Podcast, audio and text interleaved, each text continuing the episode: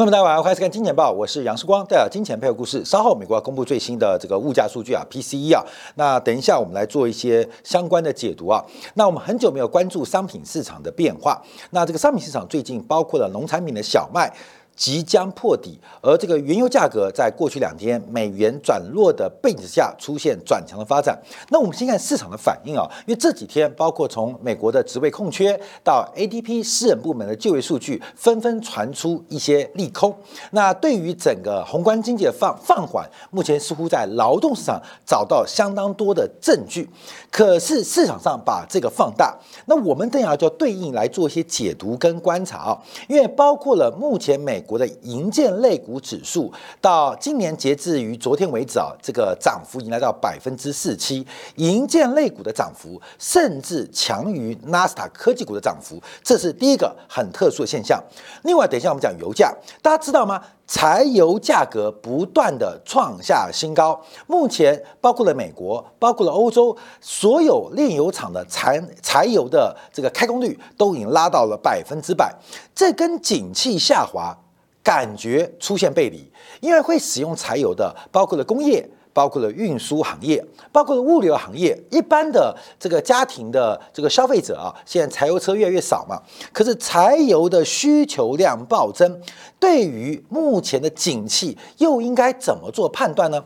除了劳动市场降温之外，银建类股。柴油需求暴增，这代表什么样的发展？这会跟美联储九月份，特别是九月二十一号这个即将召开的利率决策会议会有什么样影响？我们就要特别做关注。所以，到底什么是坏消息，什么是好消息？我们先从商品市场做一个观察跟解读。好，我们先看一下这个刚刚刚刚刚刚公布的欧元区的物价数据啊。那八月份啊，八月份整个欧元区的物价水平啊，呃，月增率是百分之零。零点六，八月份欧元区的消费者物价指数月增率是百分之零点六，本来预估会下滑零点一，本来预估会下滑百分之零点一，所以欧元区的物价又重新出现了急速的反弹，从年增率角度是来到了百分之五点三，当然有积极的影响，本来预估会下滑到。年增率百分之五点一，所以欧元区啊，刚刚下午公布的物价数据啊，似乎是大幅的高于预期，所以等一下公布的 PC，我们要特别做观察。德国的消费者物价年增率刚刚公布数字，八月份是年增率百分之六点四，预估值是百分之六点二。法国的消费者物价八月份年增率百分之五点七，月增呃预估值是百分之五点四，五点七到五点四差距啊。意大利公布出来的消费者物价年增率是百分分之五点五，预估值是五点三。欧洲最大的三个国家，德国。法国、意大利所有的八月份的消费者物价年增率都超出预期，甚至出现反弹。我们从意大利讲起，因为意大利最近的政治动荡是非常非常的激烈啊，呃，包括说在国际外交，呃，退出“一带一路”的一个这个行列。那意大利发生事情，内部的政治受到经济、受到物价失控的影响，越演越烈。我们先看到意大利的意大利名。意大利面危机啊，那不是走意大利的意大利面，全球的意大利面目前都遭遇到极大涨价的因素，所以我们要特别观察意大利面发生什么事情。那意大利面没事，而是制造意大利面的面粉，也就是小麦出现了价格大幅的走高。诶，刚刚两分钟前我还特别提到 CBOT 芝加哥的小麦期货即将破底。那为什么做意大利面的小麦即将创高？这是什么样的背景跟变化？好，我们从意大利的消费者物价，特别呃整个欧元区的物价，食品的部分是出现了非常大的一个走高。我们先看呢，八月份的细项，因为这个年增率是百分之五点五嘛，那其中观察唯一是两位数的啊，五点五在这边啊，年增率百分之五点五啊，快被电视遮住了啊，遮住了，其中。拉抬物价最高的就是食品部分，大幅上涨了百分之十点一。所有意大利的消费物价当中，只有食品，包括了非酒精饮料，年增率是在两位数，是两位数。所以我们看过来到底发生什么事情啊？因为意大利生产了百分之五十的欧洲区的大米，还有百分之四十五的大豆啊。这个南欧地中海的天气啊，其实意大利本来就是一个农业大国，是欧盟第四大的玉米产国，也是第五大的小麦生产国。那我们看到，但意大利本身啊，这个呃食品的。加工啊，包括了面粉加工，是欧洲的一个主要的生产基地。所以，意大利虽然本身产小麦，但面对它庞大的制造业跟这个食品加工的产能啊，呃，仍然需要进口小麦，仍然需要进口小麦。所以，从哪边进口呢？主要从加拿大进口。主要从加拿大进口，而且不是加东哦，是从加西，所以从加拿大进口的小麦要面临非常长的运输的一个时间跟运输的成本。所以为什么非要从加拿大进口？等一下我们做个说明。所以意大利目前最大的食品问题来自于食品成本的大幅走高，跟我们现在看到 CBOT 所包括的黄豆、小麦、玉米的期货报价大相径庭。啊，就是我们看到的食品期货都在下跌，甚至要破底，可是真实的食品价格却不断的喷出，不断的走高，甚至导致了整个食品加工业的原物料成本危机。好，意大利为什么要从加拿大进口小麦？我们先看加拿大的小麦产区在哪边，在西边呢，也就是意大利要进口加拿大小麦，一种选择是从加拿大西边。用火车运到东部的港岸口岸来出口，另外就从西部的港口直接装船从太平洋、印度洋再到地中海，所以这个运输的成本是非常贵的。那为什么要从地球的另外一边进口大量加拿大小麦？主要的原因是制作意大利面的原料跟面粉。他们的小麦品种，加拿大可以提供非常多。好，加拿大在北半球主要春小麦，占小麦总量百分之八十，而其中百分之八十又是硬质红小麦。这个硬质红小麦。跟制作意大利面就高度有关，所以除了意大利自产之外，非常仰赖加拿大的小麦进口。那可是加拿大小麦发生事呢？加拿大小麦最近的气候问题产生了一些变化，所以我们需要辨别到底小麦市场有什么差别。CBOT 主要交易的是软红冬麦，主要交易是软红冬麦，而加拿大跟意大利所需要的是叫杜兰麦啊。做法是不一样的，然后冬麦做的是法国面包啊，常规面包，可杜兰麦啊是做我们一般来讲就是地中海的面包，包括意大利面，所以这个价格在暴跌，可是杜兰麦价格在大涨。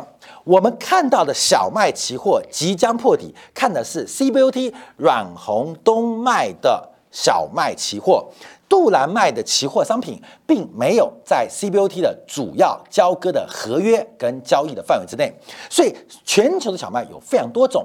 可是我们现看到的过剩或遭到空头狙击的是软红冬麦，可是真正影响到欧洲的食品成本的是在杜兰麦。那杜兰麦发生什么事情？要从八月九号、八月三十号两篇报告可以看出啊，它其中的一个原委跟相关的原因。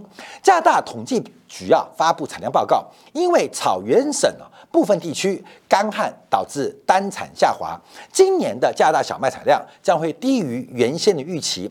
本来估计啊，今年加拿大小麦产量会接近三千万吨哦。三千万吨是八年来次低的水平，结果结果公布出来的数据还要更低，还要更低。所以加拿大占全球硬质小麦贸易量的一半，可贸易量的一半。所以今年小麦量的产量大减，而可小可供交易的小麦数量也同步大减，这是直接间接。导致全球现在意大利面的制作成本走高的一个原因。好，那我们再看到昨天报道，路透社报道，加拿大干旱还有恶欧洲的恶劣天气，直接破坏了硬小麦、硬麦的收成，导致面粉厂跟食品厂的供应。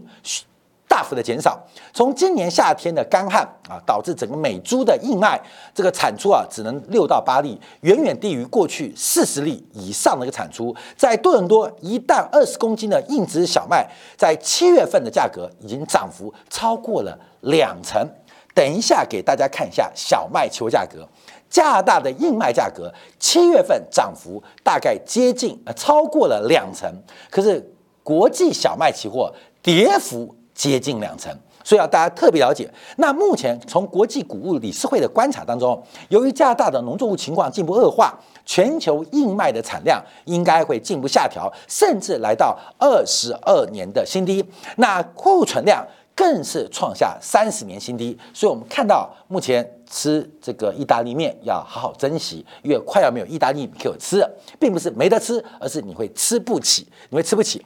好，我们看一下小麦期货价格。小麦期货价格。啊，从今年的这个大概呃六月、七月开始一路都有下跌。哎，来看看这边图好，从这个是这个是一年以来啊，这是月线。我们看一年以来啊，从在今年的五月、六月、七月一度反弹，那这个反弹的力道不足，使得整个小麦期货 CBOT 芝加哥的小麦期货价格随之暴达。报报底啊！那目前小麦期货价格准备破底啊，准备破底来六百美分啊，这个美普色六百美分是一个重要的心理关卡，已经被跌破啊，已经被跌破。所以我们看到世界有两个景象，一个是商品，尤其是农产品普遍下跌，在另外一个世界，真实的农产品价格都在上涨。那这个商品期货跟商品现货，因为规格。因为交易合约的关系，并不能完全的反映全貌。那代表什么样的意思？随着随着整个这个软软软红动脉啊的过剩，而硬脉的缺货创下三十年新低，这会对明年的农产品行情产生什么样的影响？好，我们现在话题提到这边，我马上提到另外一个话题，就是油价。油价啊，油价，这个油价啊，在昨天包括了 API。包括了像这个 EIA 公布的数字，其实大同小异。这个两个公布的口径啊差不多。那我们就 EIA 为例啊，原油库存，原油库存是创下七月底来最大的周降幅，一口气减少了超过千万桶，比预期的多三倍啊。原来预估啊，大概减少三百三十万桶，就公布出来是减少了一千零五十八万桶。这 EIA 美国能源资讯署的数据，这如果按照美国石油协会公布的数据，那减少的更是高达一千一百四十八万桶。那本来预估是减少两百九十万桶，所以公布出来数据是整个预估数字的三倍啊，三倍。加上俄罗斯有可能进一步的做减产，所以油价就做反弹了。好，从这个数据当中，我们要给大家做个特别的观察，不是看油价。而是油价为什么原油库存包括库欣交割点大幅的减少，可是包括了汽柴油或精炼油的库存并没有有效减少。我们特别跟大家做分享，因为目前每桶的 IC 柴油的价格高于 IC 布兰特原油价格，每桶高了三十五块钱美金每桶。贵了三十块美金。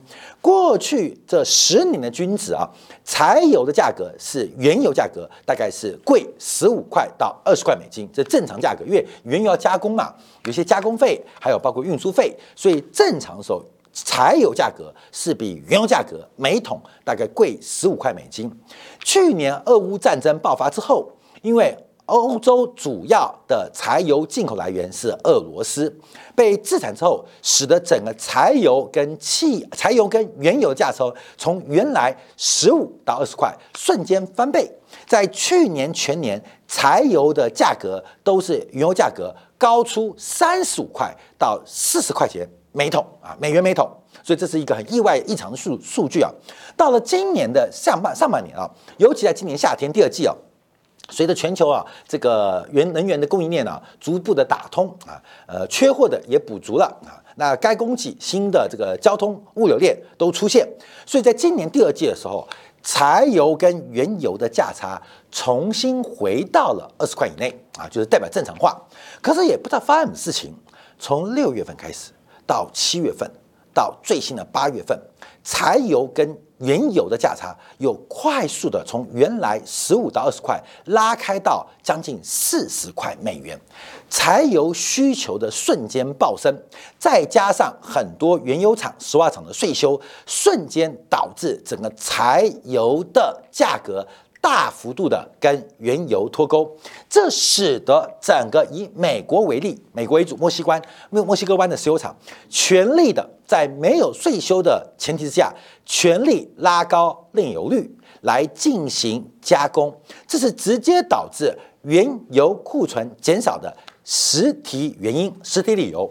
所以，这个柴油的需求暴增。跟印钞机一样哦。这个我们看到这个 Ray Hedge 啊，直接讲了，现在石化厂啊，尤其是墨西哥湾的美国石化厂，就跟就是印印钞机啊，现在看到老八的眼光真是准啊，不断的增持啊这些石化厂，尤其增持这些炼油厂啊，尤其是美国炼油厂。那因为现在啊，这个石化厂炼制汽柴油就是印钞机是暴利。那因为这个全面开工。使得原油市场供需又产生了一个新的变数。那原油的这个库存持续下滑，到底是一个可持续的趋势，还是一个偶然的变化？就要回来问问看，柴油的需求为什么会在今年的夏季意外的爆发？现在从所有不管是中国、日本，从美国。到欧洲大陆都找不到柴油需求为什么会暴增的原因跟证据，可是柴油的需求就按照市场供需关系出现大幅度的走高。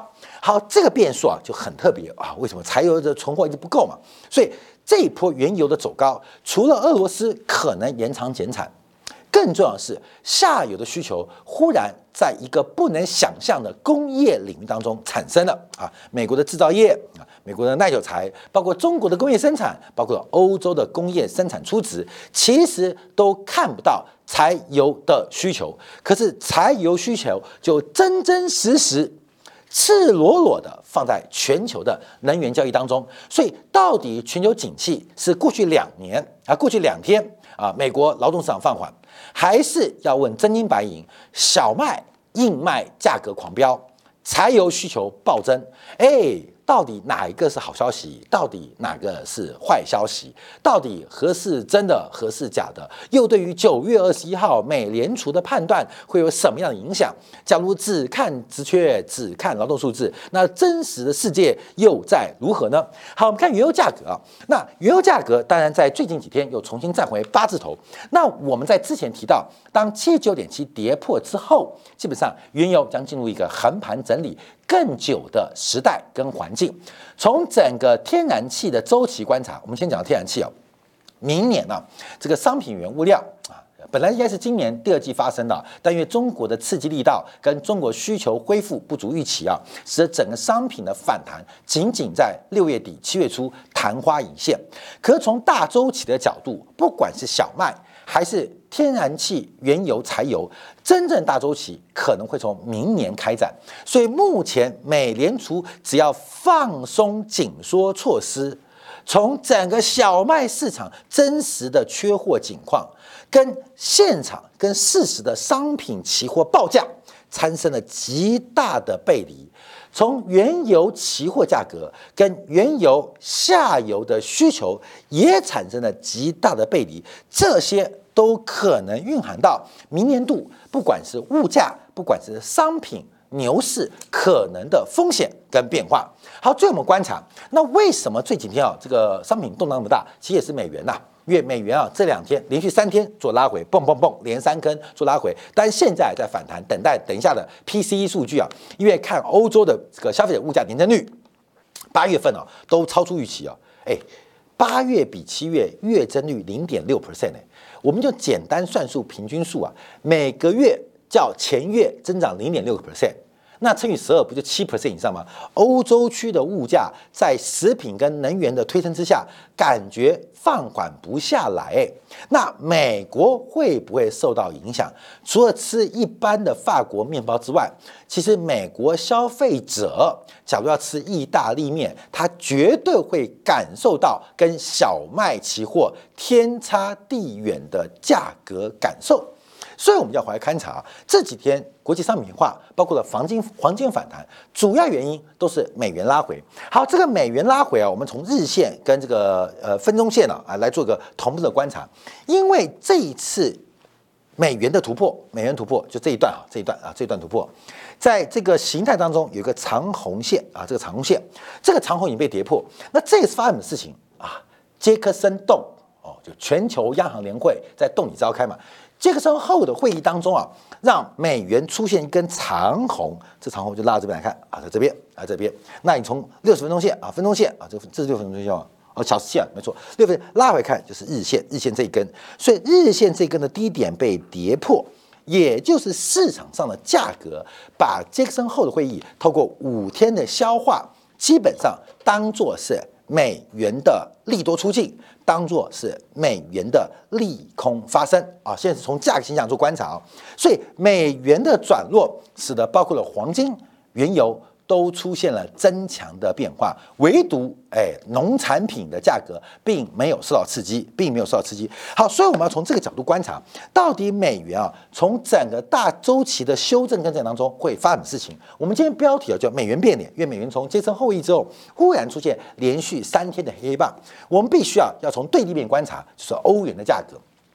因为前面看的美元是美元指数，那美元指数对的对于的是美元之于六大发达国家的汇率跟货币，那美元指数当然也会跟美元对于新兴国家的货币指数产生一种正相关或引导的方式。譬如我们看美元这几天在修正，可是美元对港币却出现升值，又把港币。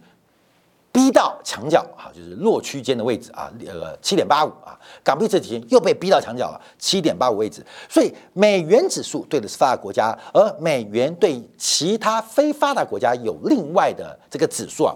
但我们先从美元指数观察，美元指数能不能做转强？关键是欧元能不能持续？我们在昨天啊也提到了，呃前天吧，讲北欧四国啊，这个尤其是瑞典啊，瑞典克朗啊，因为欧元太强，而瑞典克朗的贬值已经给瑞典，包括瑞典的北欧四国带来极大的输入性通胀，极大的输入性通胀，而整个欧元区的欧元的过强。并没有给欧元的物价带来显著的下降拉力，所以欧元还不能贬。欧元一贬，进口成本将会再度推升欧元区的物价，将会再度推升欧元区物价。所以目前啊，整个欧洲从汇率、经济、物价跟劳动就业情况，产生了一个非常难以挽回。难以难解的一个负面环境，好，负面环境，所以欧元现有两个选择，一个是越来越强，看欧洲央行的力量啊，对于通胀的一个想象跟后面升息政策的决策。假如继续鹰派，欧元会更强，欧元强，利率高，有效的才能打击欧洲的物价。那假如欧洲不够鹰派，随着物价走高，欧元的贬值风险就会增加。所以，我们看到最近美元这三天的拉回，主要受到金森后会议的一个利多出境跟相对的鸽派解读。那美元的修正让全球商品市场哦回神一下哦，像原油、像贵金属的反弹。可是，美元能够持续转强吗？这个过去三天的变脸。代表在形态当中，美元可能会在这个位置啊，一百到一百零五附近，可能会整理非常久的时间啊，因为这个时候会议是一个非常重要的一个对于美元汇率的多空观察，代表美元会整理非常久。而在这个过程当中，发达国家除了美元之外，会有什么样的表现？而新兴国家的汇率又有什么样的意外？可能要观察，就今天晚上 PC 的价格效果，那还是要特别留意任何的放松的变化。已经看到在原油、石化产品、在小麦等等的食物的成本正在酝酿下一波商品通胀推升的动力。